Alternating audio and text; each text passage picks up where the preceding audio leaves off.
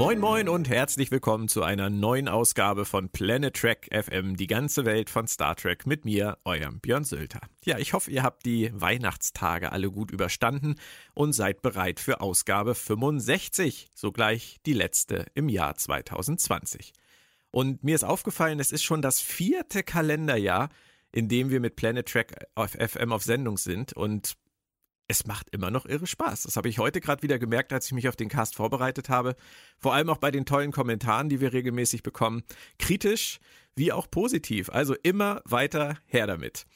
Heute geht's um Sakul, die elfte und drittletzte Episode der dritten Discovery-Staffel und irgendwie auch Auftakt für etwas, das wir mal großen Staffel-Showdown nennen wollen. Eingeladen habe ich mir die Autorin und Übersetzerin Claudia Kern. Moin, Claudia. Morgen, Björn. Du, bevor wir anfangen, ich habe hier noch ein paar Cappuccino-Marzipankartoffeln von Weihnachten liegen. Interesse? Oh, aber hallo. Hm, hier hast du eine. Haben wir auch gerade hm. eine in den Mund gesteckt. Hm. Man, muss oh, ja auch ein bisschen, man muss ja auch ein bisschen in die Stimmung eintauchen. Das Weihnachten ist ja noch nicht lange vorbei. Obwohl, äh, in Anbetracht der Folge wäre vielleicht, werden wir rumkugeln vielleicht besser. Hatte ich gerade nicht. Habe ich alle schon gegessen, seit ich geguckt habe. Oh, in den 45 Minuten. Nee, es waren ja mehr 55 Minuten. Genau. Die Macher sind mit dieser Episode ja jetzt wieder in die Staffelhandlung richtig eingestiegen. Und gerade jetzt nach diesem zweiteiligen Backdoor-Pilot für Imperatorin Giorgio bist du doch sicher froh drüber, oder? Äh, also ich bin grundsätzlich. Ja, doch, äh, grundsätzlich bin ich sehr froh darüber, dass sie die, ähm, dass sie den Bogen zurück, dass sie die Kurve bekommen haben und jetzt wieder äh, ins Fahrwasser ihrer ursprünglichen Handlung zurückgekehrt sind, weil es so aussieht, als ob wir tatsächlich einen ordentlichen Staffelabschluss bekommen würden. Und das finde ich schon mal sehr gut. Einen ordentlichen Staffelabschluss. War das schon fast ein Fazit für die Folge? Wahrscheinlich nicht, oder? So weit würde ich jetzt nicht gehen, weil wir sind doch zwei Folgen vom Ziel entfernt und da die eine oder andere Hürde ist da, glaube ich, noch vor uns. Ja, gut, über einige werden wir heute auch sprechen müssen. Ähm, fangen wir mal mit dem Schiffsteil an. Wir, wir tasten uns so langsam voran, wobei auch beim Schiffsteil gibt es einiges zu besprechen. Also es gelingt jetzt endlich, alles aufzudröseln, was da die ganze Zeit seit mehreren Folgen im Raum stand, was diesen Nebel angeht. Sie können jetzt endlich rein und Book hilft mit seinem mega coolen Schiff auch wieder, dass sie da rein äh, hüpfen können und ähm, Burnham und Saru und ähm, Kalber da absetzen können. Und die Discovery bleibt draußen unter dem Kommando, natürlich, wenn Saru nicht da ist, von Acting Captain Tilly. An dieser Stelle meine Frage: Wissen die Autoren wirklich, was sie da tun?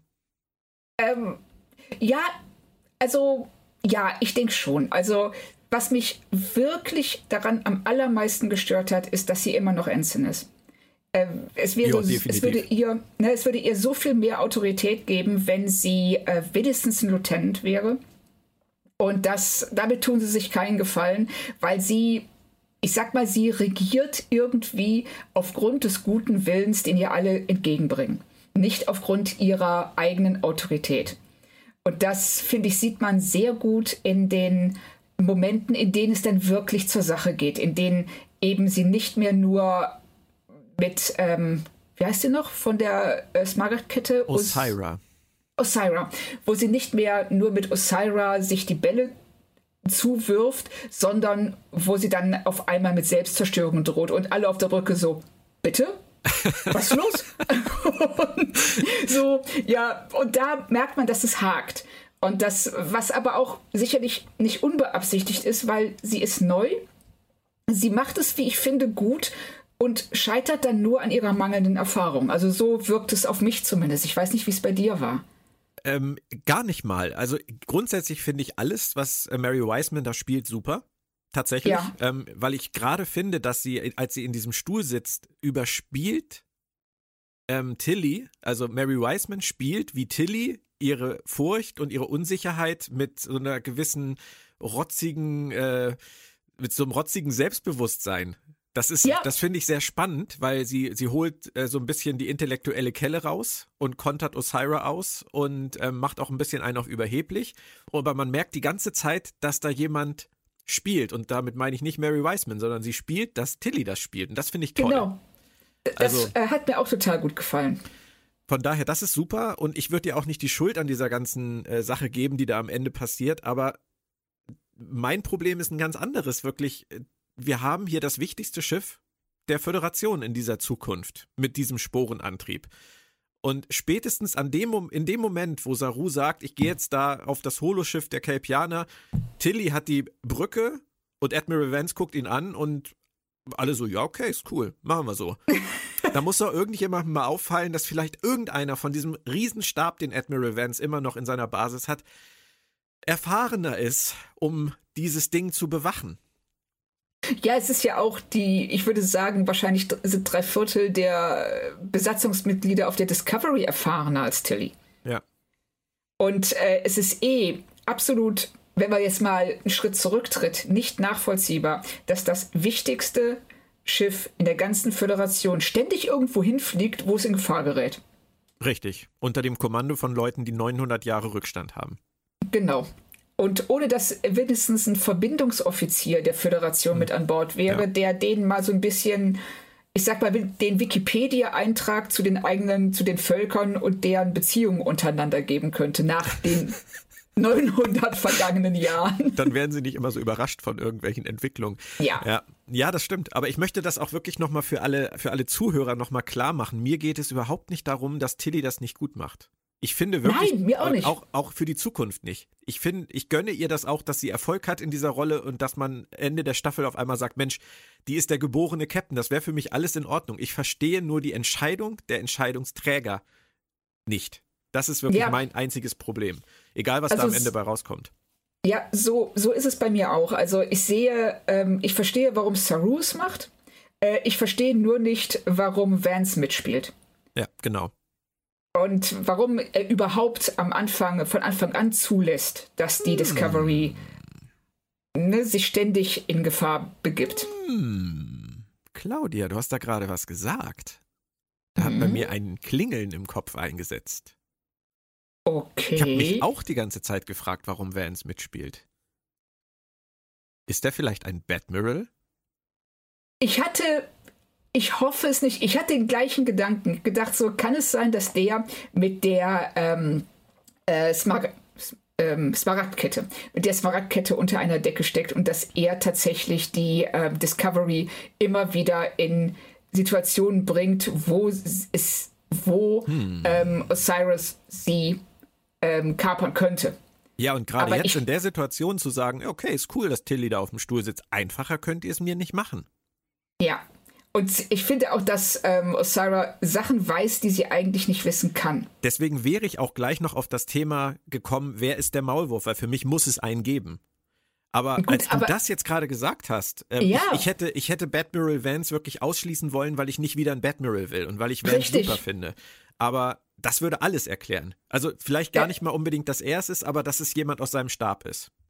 Oder ähm, er spricht ja in der letzten Folge sehr, sehr deutlich an, dass, die, äh, dass, dass dieses Gadget, was Book ähm, verwendet, dass das ähm, Smaragdketten-Technologie ist und dass man nicht ausschließen kann, dass da irgendwas drinsteckt, was man nicht so gerne an Bord haben würde. Richtig. In, na, also in dem Sinne Auch könnte mhm. man argumentieren, dass äh, äh, Osira von durch diesen, ja, durch diese Malware, durch diesen Virus weiß, was da, was sich abspielt auf der Discovery. Und dann wäre wieder die Frage, wusste Book, was er da tut?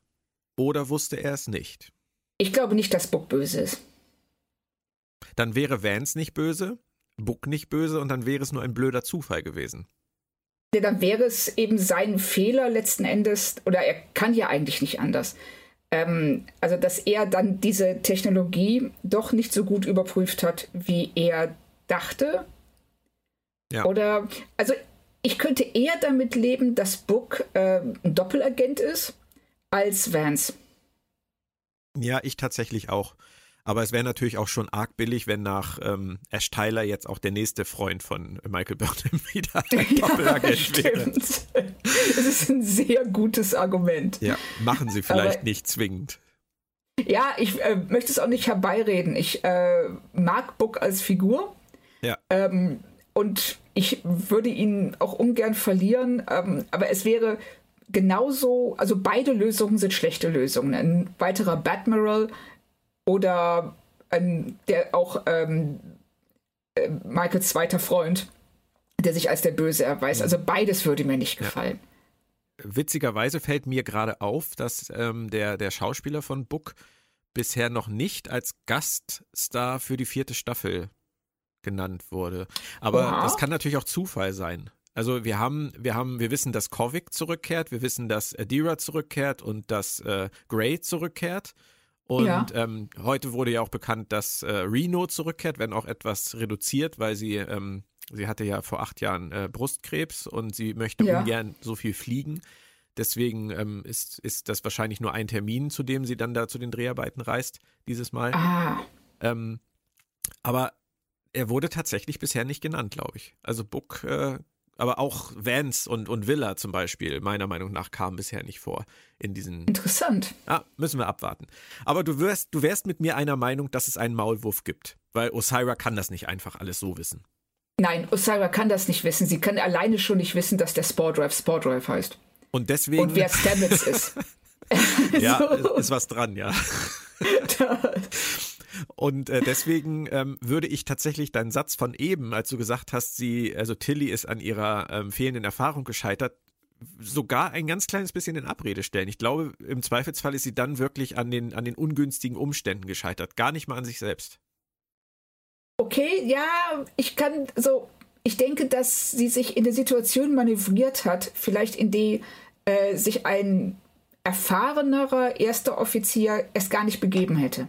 Ja, das mag sein. Aber ich, aber ich weiß es auch nicht. Also ich sage auch nicht, dass es ihr Fehler war. Das war es absolut nicht. Das ähm, es passiert. Und ich finde das auch sehr schön, wie sie zuerst eben diese ähm, äh, Selbstsicherheit vorspielt und dann ganz schnell auf einmal merkt so Scheiße.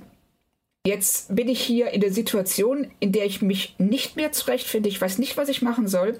Aber dann am Ende, wenn dann Osara vor ihr steht und ihr den Badge abnimmt, dann eben wieder diese, ähm, diesen Trotz hervorkehrt und auch diese ähm, ja, wieder Selbstsicherheit mhm. und sagt so, ich finde dich trotzdem scheiße. und das ist und nicht klein beigibt. Und das ja. finde ich, ähm, das ist was, was Tilly auch gelernt hat in den letzten drei Staffeln. Also sie ist eine Figur, die sich entwickelt hat. Doch, durchaus. Ich, ich war nicht immer glücklich mit dem, was sie geschrieben haben. Denke da so an die, nee. an die Drogenszene mit dem schwarzen Koffer. Ähm, oh.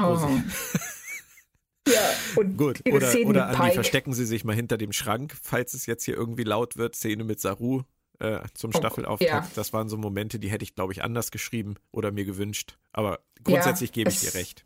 Ja, ja. Ähm, Janet Kidder als Osira gibt sich ja redlich Mühe, aber für mich ist sie wirklich ein ganz blasser Bösewicht. Wie ist das bei dir? Ja, sie ist so eine klassische Gangsterbraut.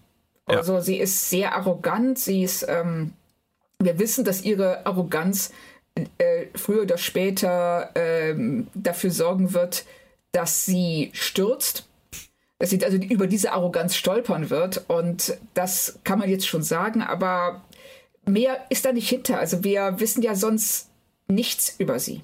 Ja, das stimmt. Und das ist äh, also wieder mal eine sehr unterentwickelte Figur und das ist schade, weil sie ja der Hauptgegner dieser Staffel ist. Offensichtlich, ja. Wenn wir einmal ganz kurz auf den Maulwurf noch einmal zurückkommen, ich möchte einfach nur in Prozent wissen, ähm, was du an, als realistisch betrachtest, die Chance, dass diese Person der Maulwurf ist. Fangen wir an mit äh, Admiral Vance. Äh, 20 Prozent. Uh, äh, Villa? Ähm, 5 Prozent. Oh, weil sie so wenig vorgekommen ist, oder? Ja, genau. Dann würden nämlich alle sagen, wer ist denn das nochmal? genau. also, aber, ich, aber ich möchte auch deine Prozentzahlen hören. Ja, okay. Also äh, bei Vance muss ich ehrlich gestehen, befürchte ich, also ich, ich wünsche es mir nicht, überhaupt nicht, aber ich befürchte doch so, ich würde 70, 80 Prozent sagen. Was? Ja. Vance aber, oder Villa oder beide. Aber macht das Sinn, dass ähm, jemand, der die ganze Zeit die Möglichkeit gehabt hätte, dem äh, der Smaragdkette die Föderation zu überlassen, so lange damit wartet, bis ein Ereignis eintritt, das er nicht vorhersehen konnte, nämlich die, das Auftauchen der Discovery? Naja, vielleicht ist es auch anders gelaufen. Vielleicht hat das erst Dinge in Gang gebracht zwischen ihm und Meinst der du, dass er ach so, erpresst wird Aber oder bestochen wurde. Da denken wir beide, glaube ich, jetzt schon wieder zu kompliziert. Also ja. unter dem Gesichtspunkt hast du natürlich recht. Ähm, er hätte andere Chancen gehabt. Ich traue den Machern allerdings auch durchaus zu, dass sie über sowas hinweggehen. Ähm, schwierig. Okay, Stimmt. also du würdest sagen, Vance Villa, nein, ich könnte es mir leider vorstellen. Wie ist es mit Book? Äh, 40 Prozent. Okay, wäre ich auch so bei 40, 50. Ähm, ja. Groll können wir ausschließen, oder? Ja, würde ich sagen. das, obwohl Und dann das haben, sehr dann haben cool wir noch wäre. einen, den haben wir noch nicht genannt. Das ist Rin. Äh, oh, stimmt, den gibt es ja auch noch. Ähm, nein, das glaube ich nicht. Der könnte aber zum Beispiel ähm, in irgendeiner Form die Abhörwanze sein, ohne es zu wissen. Absolut, ja. Aber ich tippe immer noch auf das Gerät, was Book in sein Schiff einbaut. Also okay. da würde ich, also Rin würde ich auch vielleicht mit 30 Prozent ähm, einschätzen, aber das, äh, also das Gerät in Books Schiff würde ich mit 80 Prozent. Okay, das Gerät hat also gewonnen. Da freuen wir uns drüber. Das behalten wir mal ja, so. Ich weiß nicht, wie das hieß, das Gadget, das, äh, wie du auch immer du es nennen willst. Ja. Die Malware. Genau, alles klar. Okay, dann wechseln wir mal weg von der Discovery. Da sieht es ja dann am Ende nicht besonders gut aus. Es ist allerdings auch komplett offen, äh, wohin das führen wird. Sie fliegen dann offensichtlich zur Basis der Föderation. Genau, aber, aber können, können wir dann noch kurz auf diesen, ähm, auf diesen Cthulhu-mäßigen Tentakelkampf am Ende eingehen, der aussieht ja. wie ähm, aus dem Staffelfinale von Lower Decks? Das Schiff der, der äh, Packlet. Findest du? Okay. Ich finde das total. Es ist eine ganz ähnliche Situation. Dieses, ähm, diese ähm, Kabel, die auf einmal aus dem Schiff rausschießen und das andere Schiff umklammern. Ich finde, das war ein totaler Lower, Lower Decks-Moment.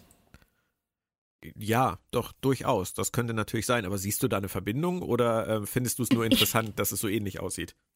Ich finde es interessant und ich frage mich, ob es eine Verbindung sein soll oder nicht. Ich weiß es nicht. Also aus dem Bauch raus würde ich sagen, es ist keine.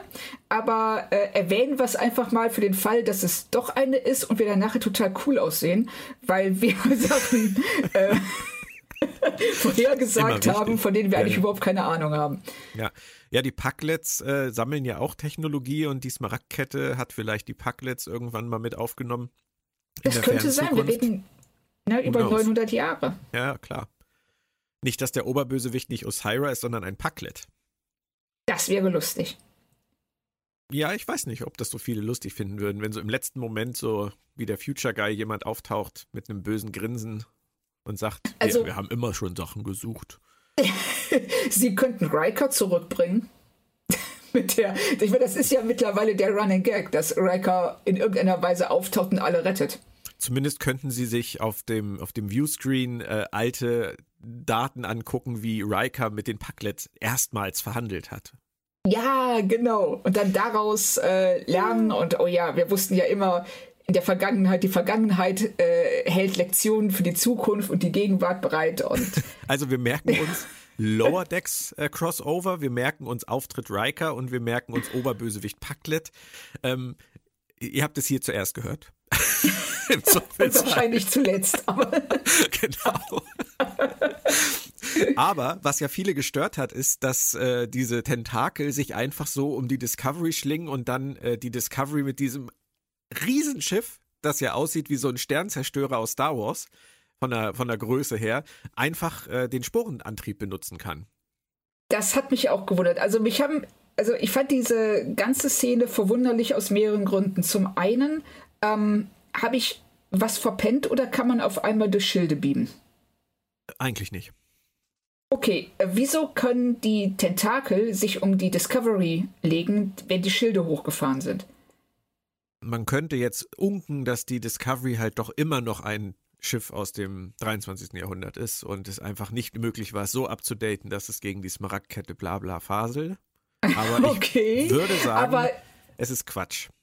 Ja, denke ich auch. Aber das, äh, ich finde auch, dass der größte WTF-Moment der ist, wenn der Sporenantrieb dieses gigantische Schiff hinter sich herzieht ja. oder mitzieht. Und du denkst, äh, ja, warum nimmt er nicht direkt den halben Planeten mit? Dann wäre das, dann hätten wir das Problem jetzt hier gar nicht. Ja. Ja. Das, ich weiß nicht, ob du dich wirklich noch ernsthaft äh, über solche Dinge bei Discovery aufregen kannst. Ich kann es nee. schon lange nicht mehr. Ähm, ich habe auch äh, zumindest die Stirn gerunzelt, ähm, habe dann auch viele Kommentare gelesen. Ähm, einige habe ich verstanden, andere nicht. Zum Beispiel, warum das nicht schon früher eingesetzt wurde ähm, wurde auch gefragt. Ähm, aber ich denke halt einfach, das ist nur jetzt möglich. Das ist eine ganz simple Begründung. Das geht halt nur mit dieser Smaragdkettentechnik aus dem 32. Jahrhundert. Bla, das reicht mir dann in dem Fall. Aber wie und warum und warum andere Sachen nicht und beamen durch Schilde und man kann sich tarnen, aber dann kann man nicht springen und das ist halt so aus, wird aus der Magic Box so rausgelöst, wie es halt gerade gebraucht wird. Ja, richtig. Und ähm, ich sehe es wie du, ich akzeptiere das einfach das ist jetzt so, sie wollen es so machen und wenn wir es äh, nicht akzeptieren, dann kann man tatsächlich sich nicht mehr auf die Geschichte konzentrieren, weil man ständig rausgezogen wird und denkt, ja, aber wieso ist das und wieso geht das nicht? Ja. Wieso springt die Discovery nicht einfach aus dem Nebel raus, während sie wartet auf das äh, ähm, Away-Team und springt dann wieder zurück? Ja, richtig. Das sind auch so Sachen, die äh, eigentlich gar keinen Sinn machen und wo man merkt, das wird total bemüht, um die Situation zu erzwingen, die man am Ende haben will. Genau, und das ist ja Standard Discovery Writing. Ja.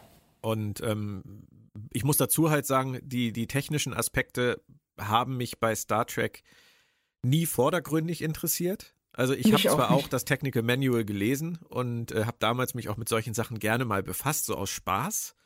Ähm, ich achte da auch drauf, aber ähm, zum Beispiel Moritz, der mit mir ja auch schon viele Podcasts gemacht hat, der wird äh, bestätigen können, dass äh, er hört, welche Waffen eingesetzt werden und ich es nicht mal sehe. Das sind so Dinge, ähm, damit muss ich leben. Von daher bin ich da immer der falsche Ansprechpartner, weil ich vieles einfach so schlucke, solange es irgendwie für mich pseudowissenschaftlich halbwegs im Serienkontext Sinn zu machen scheint. So, das ist, das reicht mir meistens.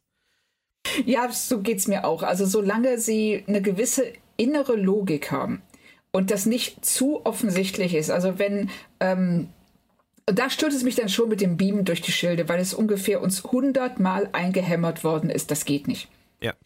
Und jetzt geht's auf einmal. Und äh, niemand auf der Brücke sagt so, ähm, wieso geht denn das? Und ja. dann hätte man ja, das ist ja der Punkt, du kannst es ja machen, aber ich finde, dann solltest du auch hingehen. Vielleicht machen sie es ja in der nächsten Folge noch ähm, und, und, und sagen, oh ja, das geht in diesem Fall, weil die Technik der Smaragdkette enthält bla bla bla, irgendein Techno-Babble. Und, aber dass es wenigstens angesprochen wird, dass nicht so getan wird, als ach, das merkt schon keiner. Ja, aber wenn sie sich dann bemühen, irgendwas zu begründen, ich erinnere mal böse an das Ende der zweiten Staffel mit Control und äh, wir versuchen das zu löschen, es geht nicht zu löschen, äh, wir müssen es oh. mitnehmen, wir müssen es in die Zukunft bringen und dann wird Control besiegt und alle denken so vor den Fernsehgeräten, ja, okay, dann könnten sie ja jetzt zumindest ihren Sprung in die Zukunft kurz abbrechen und evaluieren, ob der noch nötig ist. Tun sie aber gar nicht, weil fliegen einfach ja. weiter. Weil ist so, weil genau. ist so, weil genau. muss so. Und das, das sind halt Dinge, die, ja, das, ich weiß nicht, ob das New Track Style ist. Es gab es bestimmt früher auch. Aber Auf jeden ähm, ja. Es häuft also, sich, sagen wir es mal so. Ja, es häuft sich und vor allen Dingen, sie geben uns die Zeit, darüber nachzudenken. Richtig. Das, ja. Weil sie nicht andere, weil sie sich mit anderen Sachen gut genug ablenken. Und ähm, ich bin auch immer bereit, solche Dinge, solche technischen Aspekte zu ignorieren, wenn es der Geschichte gut tut. Aber das sehe ich hier auch nicht so. Ich wollte gerade bevor du angesetzt hast, wollte ich sagen, ich bin eigentlich immer froh, wenn die Geschichte taugt, kohärent ja. ist, gut erzählt wird, spannend erzählt wird, dann kann ich über solche technischen Aspekte hinwegsehen. Ich wollte also im Prinzip fast genau das gleiche sagen wie du. Das ist, äh, das ist aber tatsächlich so. Also wenn die Geschichte stimmt, kann ich vieles ignorieren. Ich erinnere da ja. mal jetzt an die TNG-Folge Damok. Äh, die ich für ja. großartig halte, aber du darfst halt auch nicht anfangen, die Kultur dieser Kinder von Tama in dieser Folge in irgendeiner Form zu hinterfragen, wie die überhaupt Nein, an den Punkt gekommen sind, äh, zu den Sternen zu reisen, wenn sie die, den ganzen Tag nur in, in äh, Metaphern sprechen.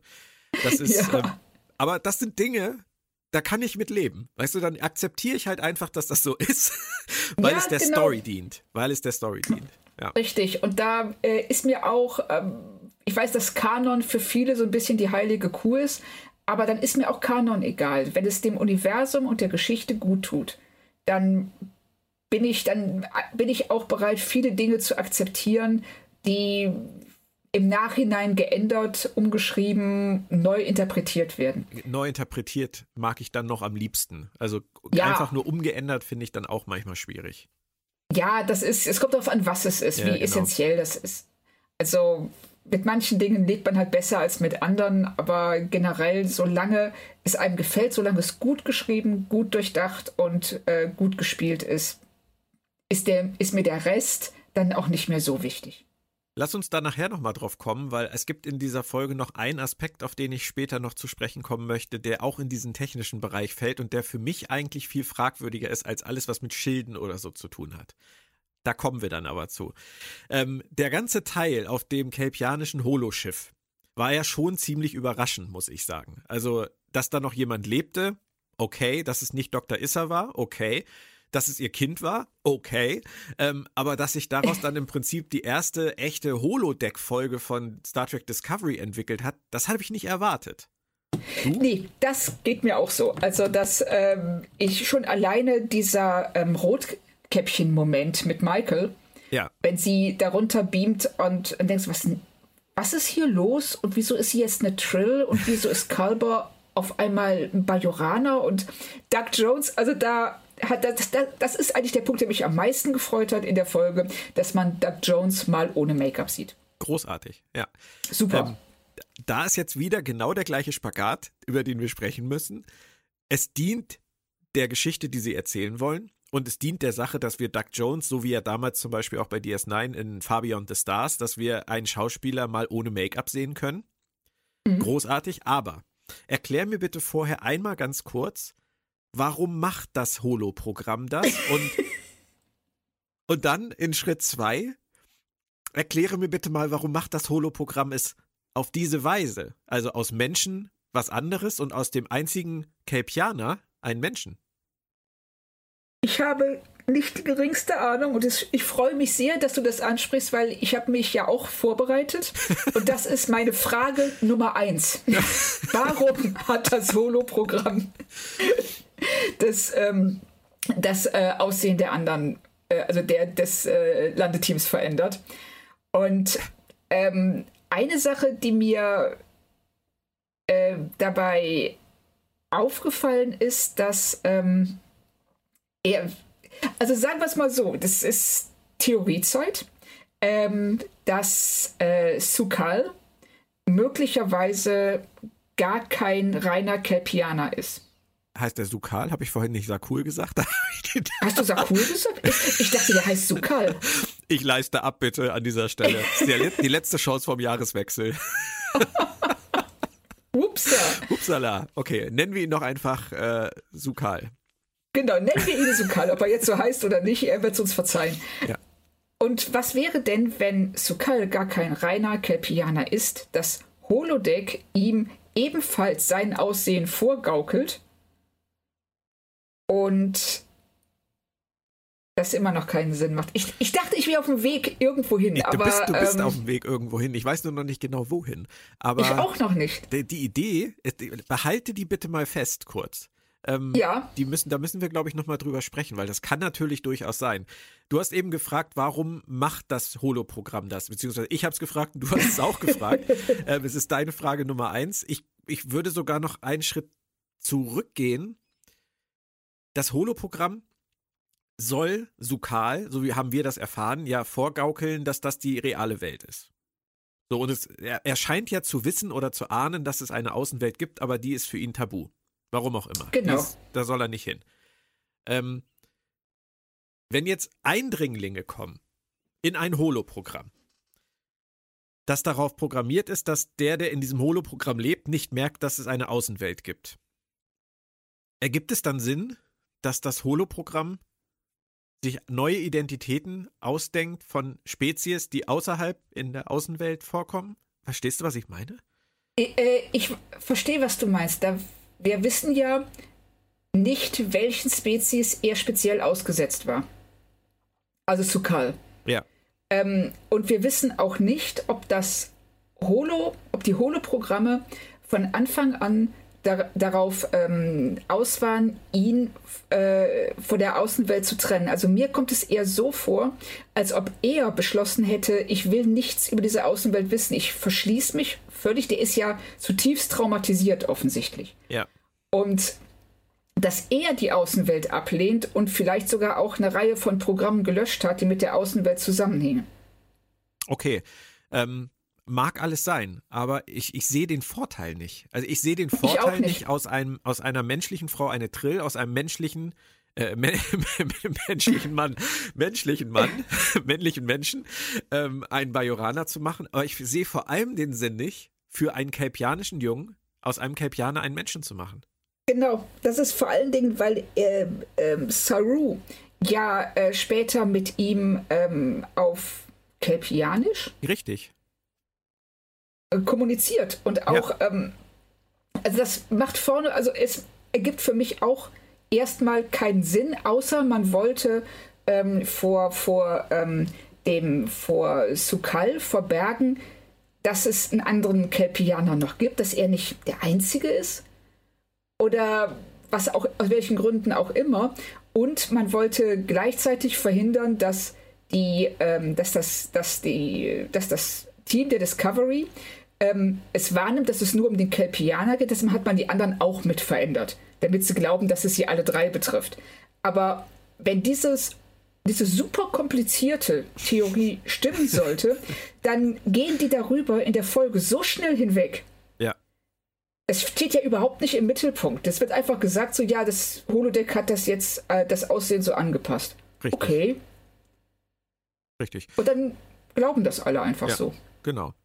Ja, also, also ich bin da auch wirklich sehr, sehr äh, irritiert von, was da passiert. Ich befürchte, es ist so, dass sie einfach Doug Jones ohne Make-up zeigen wollten und weil sie, ja. ähm, weil sie Doug Jones äh, als Menschen zeigen wollten, haben sie dann in dem Zuge Kalber und Burnham halt auch irgendwie verändert in irgendwelche Fan-Favorites. Ja. Wäre jetzt nicht die schönste Erklärung dafür, aber äh, durchaus, durchaus denkbar. Ähm, ja, das wäre schade. Die andere Geschichte, es kann natürlich sein, und äh, das, das müssten wir auch noch besprechen, es kann natürlich auch einfach daran liegen, dass das Holodeck kaputt ist. Ähm, es scheint ja offensichtlich viele, viele Fehlfunktionen und Störungen zu haben durch diese Strahlung.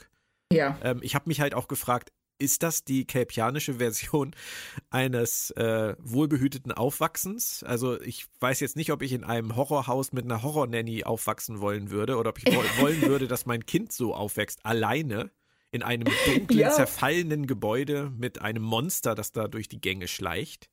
Ja, war das immer schon so oder ist das etwas, was sich auch durch äh, Sukais Psyche bedingt richtig, hat, was richtig. so äh, entstanden ist? Die Erklärung schulden sie uns dann auch noch, weil ich hätte jetzt auch gesagt, also wenn, dann hätte ich lieber, ähm, ja, ein schönes grünes Tal und äh, Sukai sagt ja auch, er liebt das Wasser mit einem mit einem See, in dem er das ganze Kelb ernten kann, worauf er Lust hat. Ja. Aber und nicht diese düstere Grusellandschaft. Ist natürlich möglich. Also du hast richtig gesagt, sie schulden uns die Erklärung. Vielleicht kommt sie auch nicht, aber warten wir es ab. Ähm, möglich, dass das mal ursprünglich ein schönes Programm war und dass seine mhm. Psyche ähm, sie, sich seine Welt so geschaffen hat, wie seine Psyche halt funktioniert. Was ja, ja, auch wieder ein sehr schönes Bild eigentlich wäre ähm, dafür, wie wir uns unser Leben und unsere eigene Realität gestalten. Ja, absolut. Und ähm, das würde mir auch sehr gut gefallen, wenn Sie das tatsächlich thematisieren würden. Wenn Sie sagen würden, ähm, dass äh, es auch eine Wechselwirkung gibt zwischen dem Programm und dem ja, Programmierer sozusagen. Ja.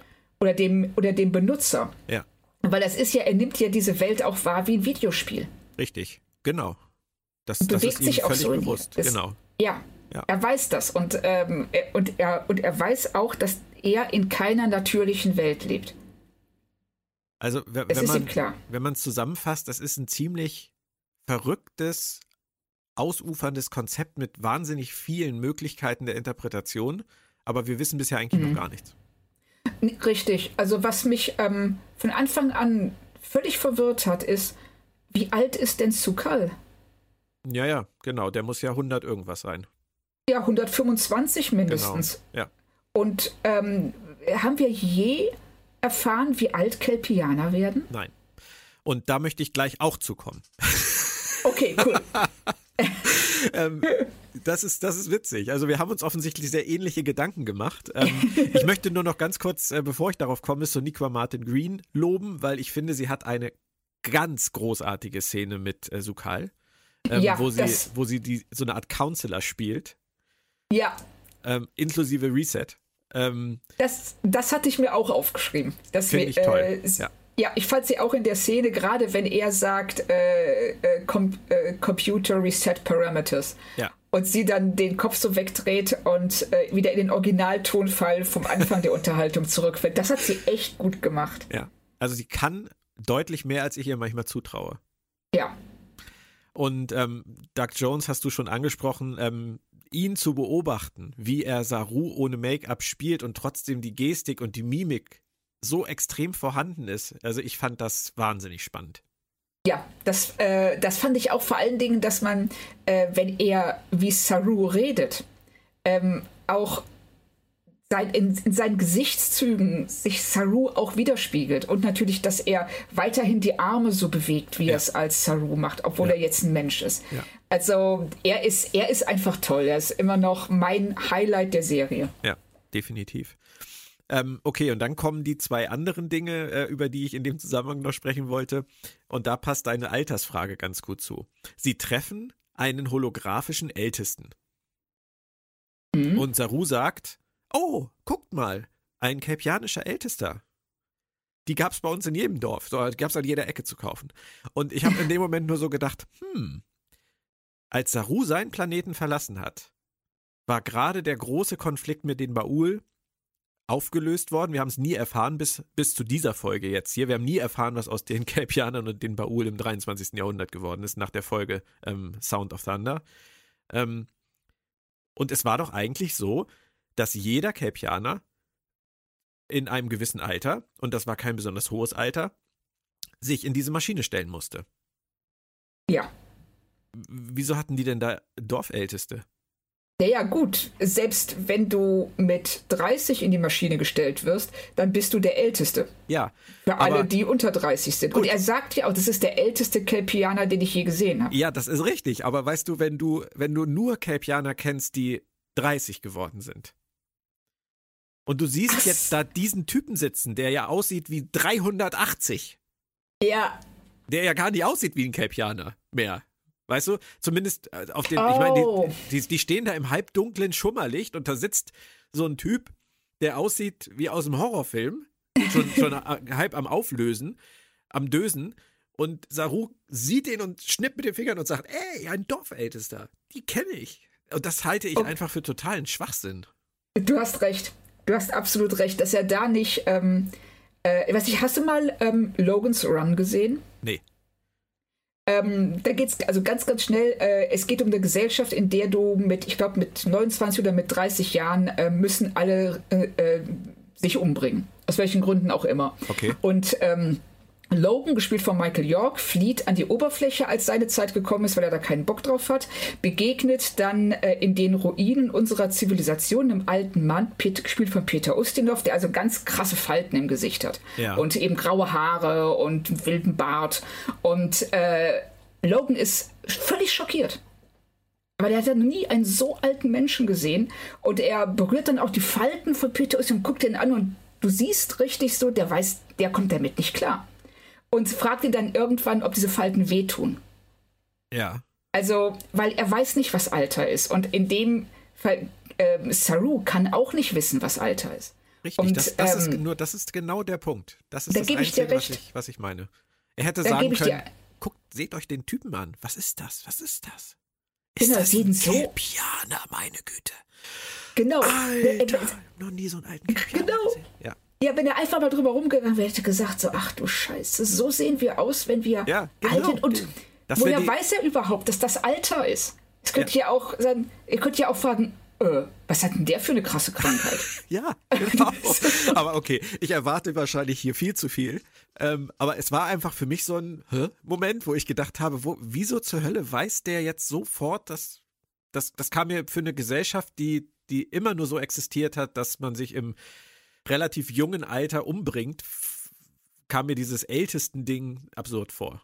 Also, also es kommt mir auch sehr merkwürdig vor. Also es ist in dem Moment habe ich es gar nicht mal so stark hinterfragt, wie du es jetzt machst. Aber ähm, du hast absolut recht. Dass, ähm, das Konzept eines Ältesten kann es trotzdem geben, aber dass Saru in dieser, ja, in dieser halben Horrorgestalt einen Ältesten erkennt, ist schon arg schwierig. Ja.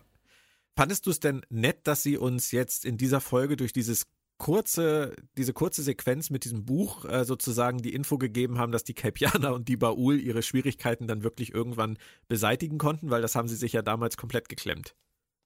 Ja, richtig. Also das fand ich, ähm, also man hatte da so ein bisschen den Eindruck, das stand noch auf der To-Do-Liste und sie wussten nicht, wo sie es abarbeiten sollten. Und dann haben sie es einfach in die Szene gestopft. Ja. Wirkte so kam es mir so. vor. Und ich fand auch, ähm, ich fand es auch ein bisschen ja, merkwürdig, dass Saru, der so auf, ähm, der so in Pflicht so wichtig ist und der immer die Discovery äh, in den Vordergrund stellt, sich in der Szene, in der sie schon anfangen, äh, an der Strahlenkrankheit zu leiden und eigentlich mal echt ein bisschen Gas geben müssten, sich erst hinsetzt und ähm, sich ein Schlaflied von dem Ältesten anhört, was ja dann wiederum von großer Bedeutung ist. Ja. Ähm, aber die ganze Szene und die, äh, wie wir an die Szene herangeführt werden, die finde ich, die passt nicht gut zu Sarus Charakter. Ja. Heimweh hin oder her. Mhm. Ja, sie haben ihn ein bisschen hingebogen in den letzten Folgen. Mhm, absolut. Und ähm, das ist ja dann auch in der äh, einige Szenen später, wenn ähm, Saru will, dass Michael bleibt ja. und Michael direkt sagt, ey, vergiss es, mach ich nicht. Das ist dein Ding, weil du bist hier zu persönlich betroffen. Denkst du, Ey, ich will gar nicht fuck? wissen, ja genau, wie viele Steine in ihrem Glashaus da gerade eingeschlagen sind. Also. Sie ist die allerletzte Person, die so etwas äußern darf. Wirklich. Ja, also das, da, genau. da lasse ich mich auch nicht von abbringen. Niemand Nein, ist emotional so sehr von, äh, so sehr ähm, betroffen oder ist so sehr in seinen Entscheidungen emotional betroffen wie Michael Burnham.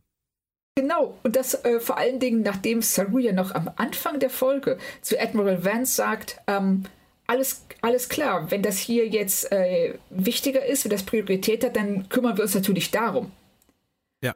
Und Vance sagt ja dann, nee, nee, ist schon okay, klär das hier erstmal, aber er ist bereit, äh, auf seine persönliche Mission zu verzichten und sich der Föderation unterzuordnen. Und das ist was, was Michael niemals tun würde. Ja, und sogar in der Situation am Ende, die du gerade angesprochen hast, sagt Saru, ich bin der Captain. Ich genau. muss zurück aufs Schiff und ich muss Tilly beistehen. Und er hat absolut recht. Ja, hat er auch. Und Michael sagt, nein. Du merkst es doch selber. Das ist viel zu schwer für dich. Ich gehe zurück. Ich stehe bei. Ja. Was erlaubt sie sich? Also ich fand das, oh, ich fand das so unverschämt von ihr und ähm, im Kontext auch unangemessen, dass er ist, er wäre in der Lage, seine persönlichen Interessen zurückzustellen, weil das macht er die ganze Zeit. Das ja. macht er schon die ganze Staffel. Ja. Und ja, und, also sie, wie gesagt, das da, ich glaube, darüber muss niemand diskutieren, dass sie nicht in der Position ist, so etwas zu äußern. Sie als ja. allerletzte. Ähm, und man muss letztendlich wahrscheinlich einfach sagen, hier spricht nicht Michael Burnham, hier sprechen die Autoren, die uns wieder einmal mitteilen wollen, was Sache ist. Nämlich, dass ja. Saru einfach nicht auf diesen Stuhl gehört, sondern jemand anders. Genau, Saru ist viel zu emotional, der kann das nicht trennen, der hat auf dem Stuhl nichts zu suchen. Aber wir wissen ja, wer dieses Problem kein bisschen hat genau. und deshalb viel, viel besser für den Posten geeignet wäre. Wie hoch schätzt du im Moment die Chance ein, dass Michael Burnham Captain wird? Jetzt nach dieser Folge muss ich leider sagen 70 Prozent. Ja. Und du? Da, ja, ich bin bei 98. Oh. Wie gesagt, immer noch, wenn es nicht so kommt, mache ich eine Party. Weil das wär, würde mich komplett überraschen, wenn sie es nicht tun. Positiv überraschen. Ich wäre begeistert. Wirklich begeistert. Ja.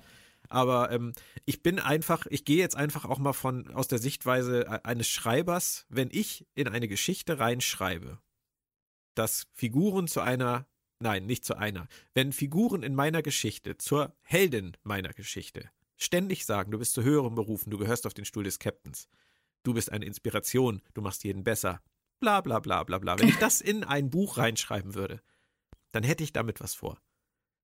Ja. Ganz bestimmt.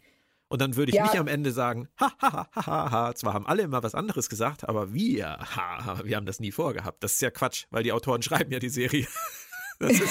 Außer natürlich, du benutzt das ähm, als Moment, um deine Figur neu zu definieren. Alle sagen das, du musst das machen. Und sie sagt, nein, ich mache das nicht, weil ich bin vielleicht zu etwas berufen, aber nicht dazu. Andere können diesen Posten besser ausfüllen. Das wäre so schön, Claudia. Das wäre total cool und das wäre auch, das würde Michael zu einer viel interessanteren Figur machen, ja. als sie jetzt ist. Richtig. Aber. ja, aber. Da steht wieder das große Discovery, aber. Ja.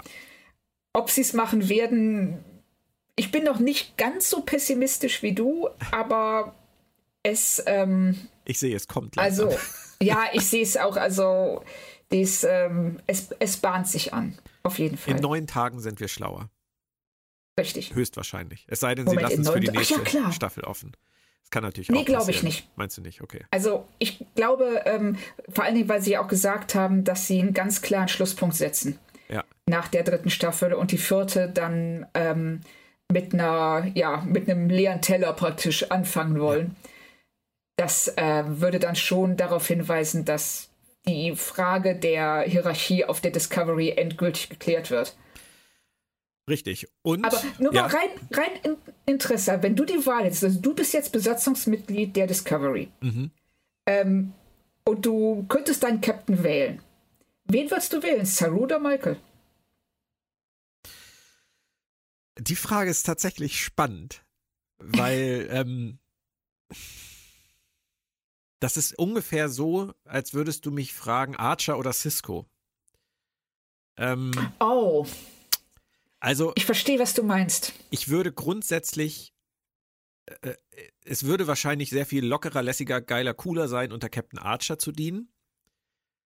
Ähm, das gleiche gilt für Saru. Als unter Cisco mit seinen ewigen Launen und äh, seiner Unkontrollierbarkeit und äh, aber er ist halt einfach ein geiler Anführer. Er macht, was gemacht werden muss und ich würde mich im Zweifelsfall bei Cisco immer darauf verlassen, dass er etwas tut, was seine, seine Crew schützt, ähm, die Sternenflotte schützt und, und, und. Egal, über welche Leiche er gehen muss. Hat er ja auch einige von im Keller. Ähm, ja. Bei, ähm, bei Archer bin ich mir da nicht so sicher. Und genau das gleiche gilt für Saru und Michael. Michael würde ich tatsächlich im Zweifelsfall eher zutrauen, dass sie den krassen er er Weg zum Erfolg geht. Bei Saru hätte ich dann eher mal Angst, dass er zu lange rumdiplomatisiert, gibt es das Wort? Ähm, dass er zu lange diplomatisch bleibt und äh, entspannt bleibt und das vielleicht nicht zielführend ist. Hilft dir das irgendwie? Ja, finde ich, find ich sehr interessant. Also du, ähm, ich finde deinen, deinen Ansatz sehr, sehr gut. Also bei Cisco und Archer würde ich auch sagen, äh, Cisco wäre bereit, dich und mich als Besatzungsmitglieder zu opfern, ja. wenn es der Föderation und der Sternenflotte dient, wenn er mehr Menschen damit retten kann ja. oder Lebensformen. Ähm, Archer wird das nicht machen. Archer ist, ähm, Archer würde eher sagen, ich rette meine Besatzungsmitglieder, scheiß auf die Konsequenzen. Um die kümmern wir uns später. Und dann ist halt die Frage, wie man selber dazu steht. Genau. Bin, bin ich ein Offizier, der sagt, das Wohl der Föderation steht über allem, dann kann man nur einem Cisco folgen. Richtig. Es ist interessant, weil die Frage natürlich nicht ganz irrelevant ist jetzt für die Zukunft von Discovery und wir hatten das Thema ja auch schon mal. Ich halte ja, ähm, äh, äh, wie heißt sie denn jetzt auf einmal bei, bei Lower Decks? Hilf mir mal kurz. Ähm, ähm, äh, ähm, äh, Mariner. Da, da, Mariner, genau, Mariner. Mariner ist ja auch so eine. Mariner ist für mich ja fast ein Burnham-Klon. Also ich halte beide für, den für einen ähnlichen Typ Captain im Zweifelsfall. Und, ich glaube ähm, aber, dass Mariner selbst reflektierter ist. Als Burnham. Eine Animated-Figur ist selbst reflektierter.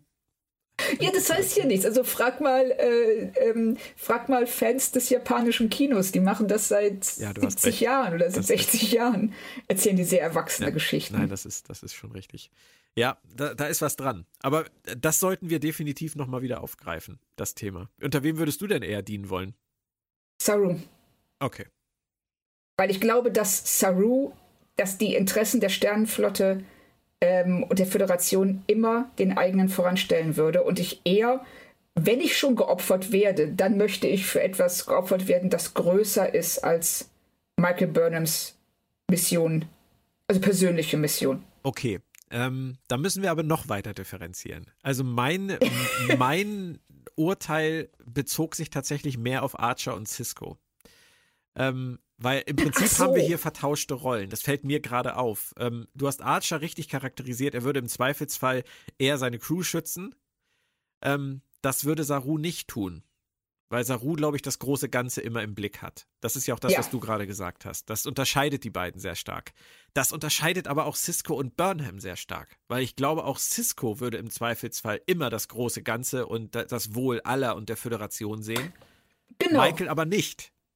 Deswegen, die und sind zwar vom Typus Draufgänger und, äh, und Diplomat und ruhig und gelassen und energisch, bollerig, sind die auf der einen Seite vergleichbar, aber was ihre Prioritäten angeht, überhaupt nicht. Richtig, deshalb, ich bin da ganz bei dir. Ich würde auch, ähm, also ich würde unter, lieber unter Cisco und oder Saru dienen, als unter Archer und oder äh, Michael. Deswegen war mein Vergleich wahrscheinlich gar nicht so gut, aber ähm, der Diskurs doch, trotzdem ich fand interessant. Den schon, doch, äh, doch, ich finde den schon sehr gut, weil wir, ich glaube übrigens, wir sagen gerade eigentlich dasselbe. Ja, glaube ich auch tatsächlich. so. ja. Also ich glaube, bei allem, was ich über Michael Burnham in den letzten drei Staffeln gesagt habe, würde auch niemand glauben, dass ich unter ihr dienen wollen würde. Nein, das glaube ich nicht. Es geht mir tatsächlich nur um diesen Typ Captain. Und wenn ich mich ja. jetzt in die, in die Discovery Crew versuche reinzuversetzen, ähm, kriegt man ja auch nicht so viel mit wie, wie als Zuschauer.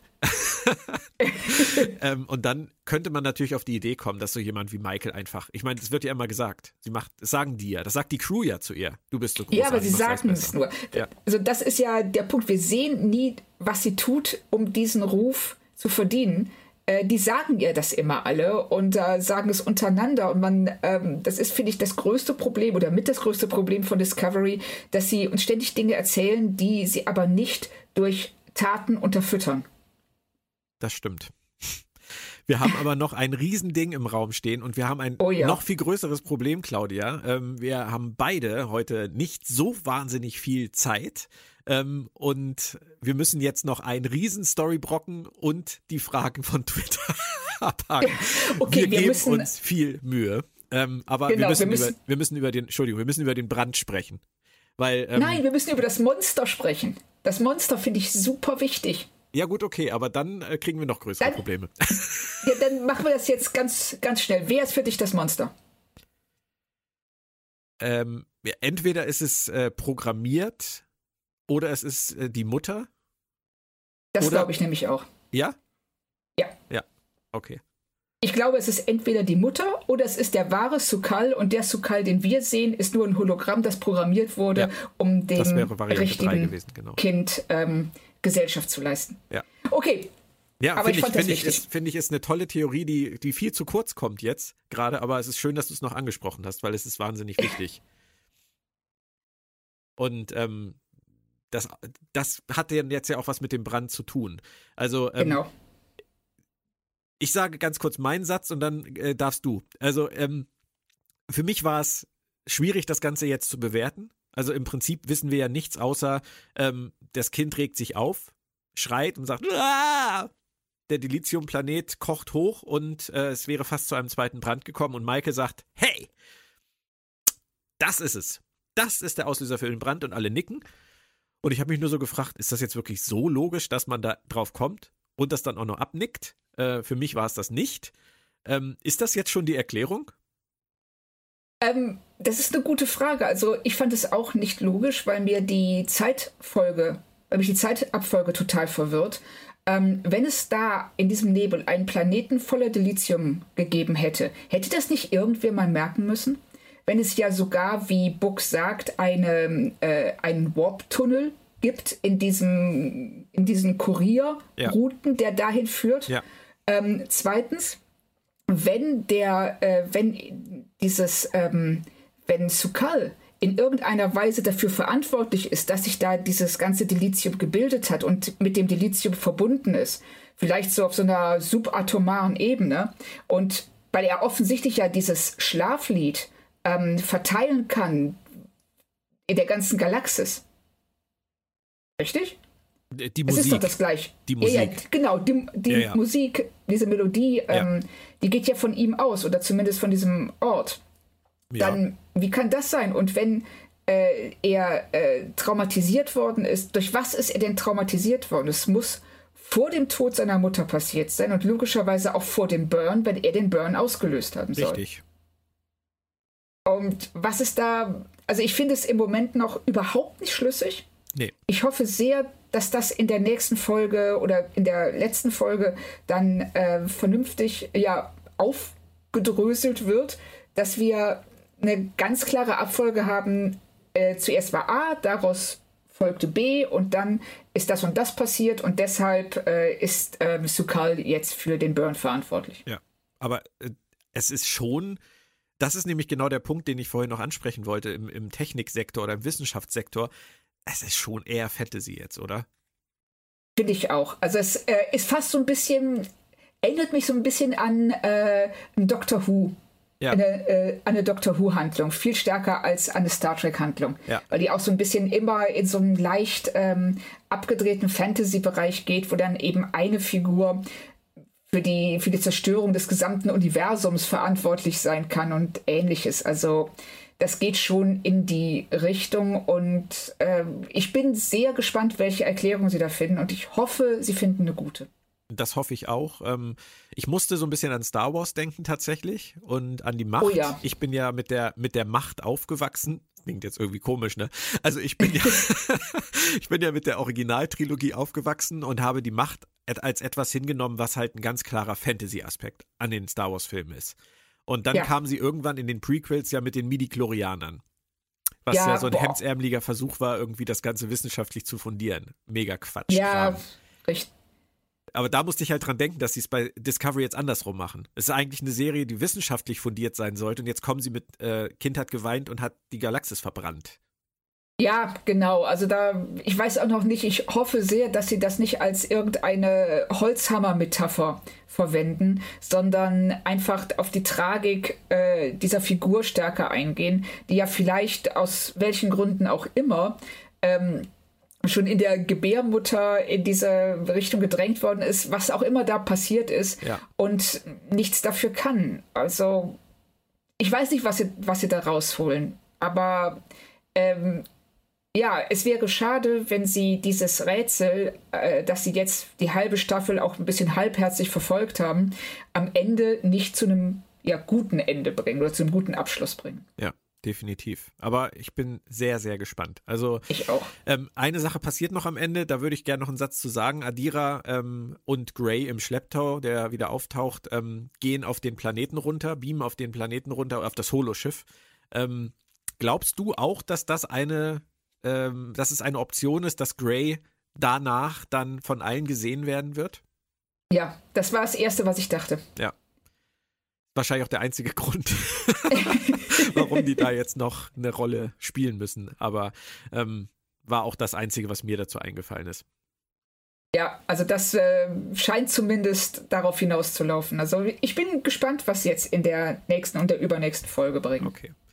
Liebe Freunde von Twitter, es tut uns sehr leid, ihr habt so fleißig geschrieben, wir versuchen das jetzt noch, aber ähm, manchmal kommt einem das Leben halt zeitlich dazwischen.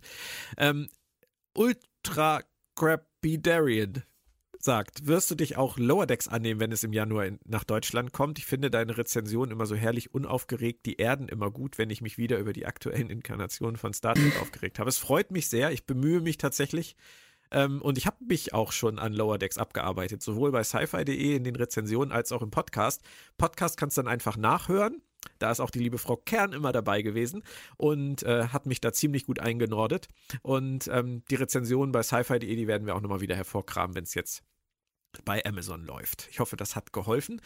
Ähm, der Graue Rat fragt, äh, glaubt ihr nicht auch, dass die Einführung einer Katze eine rein, reine Managemententscheidung war, weil nebenan Baby Yoda so gezogen hat und der Hund bei Picard wie so vieles nicht gezündet hat?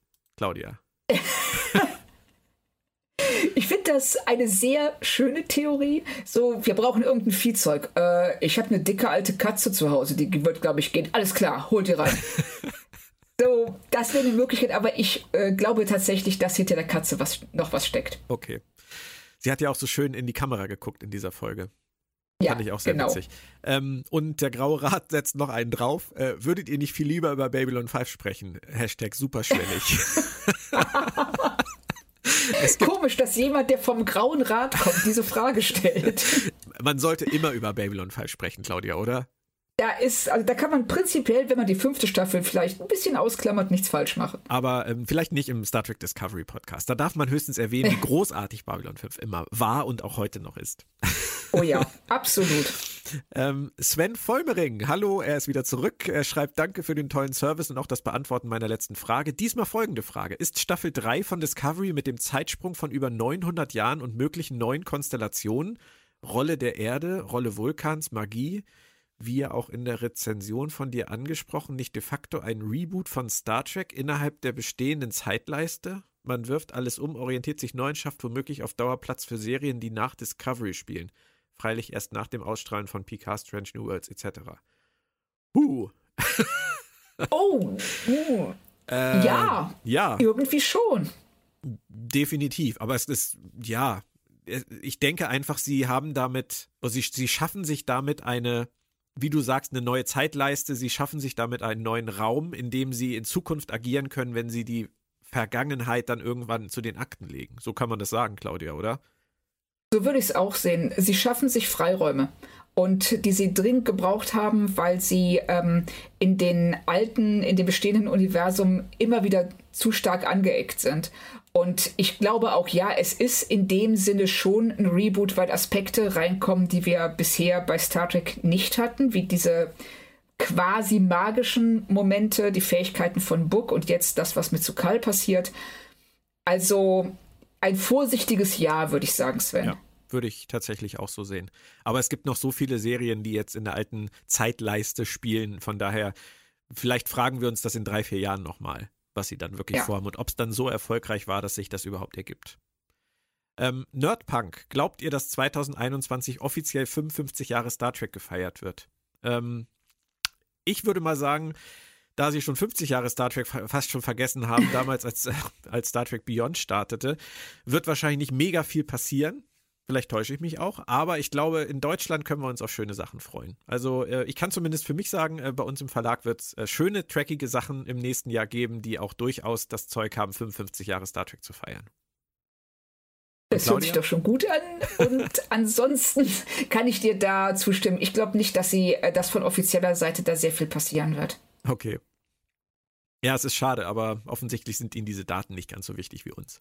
Ja, richtig. Marc Exner, wo ist Moritz? Wann versöhnt ihr euch wieder? Ähm, Marc, ich sage es dir mal so, ich, ich probe seit Wochen einen Song, mit dem ich hoffe, Moritz wieder aus seinem Schneckenhaus zurückzuholen. Also ähm, es ist wichtig, dass ich den richtigen Song wähle und ähm, wenn ich dabei, wenn ich so weit bin, dann werde ich ihn performen und hoffen, dass wie die Musik in Discovery Moritz angelockt wird und dann vielleicht auch zukünftig mal wieder dabei ist. Ich hoffe, das reicht dir erstmal als Antwort.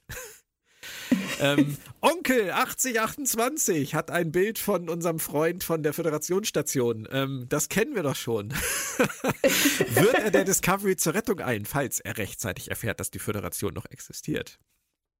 Ich finde das sehr schön, dass äh, Onkel immer wieder dieses eine Bild postet und äh, dafür sorgt, weißt du, du äh, Onkel, du hältst du die Fahne dieses armen Föderationsangestellten ähm, hoch, der ähm, völlig vergessen in seiner Station sitzt und nicht mitbekommt, so, so wie der letzte Höhlenmensch, der nicht weiß, dass draußen schon Flughafen steht.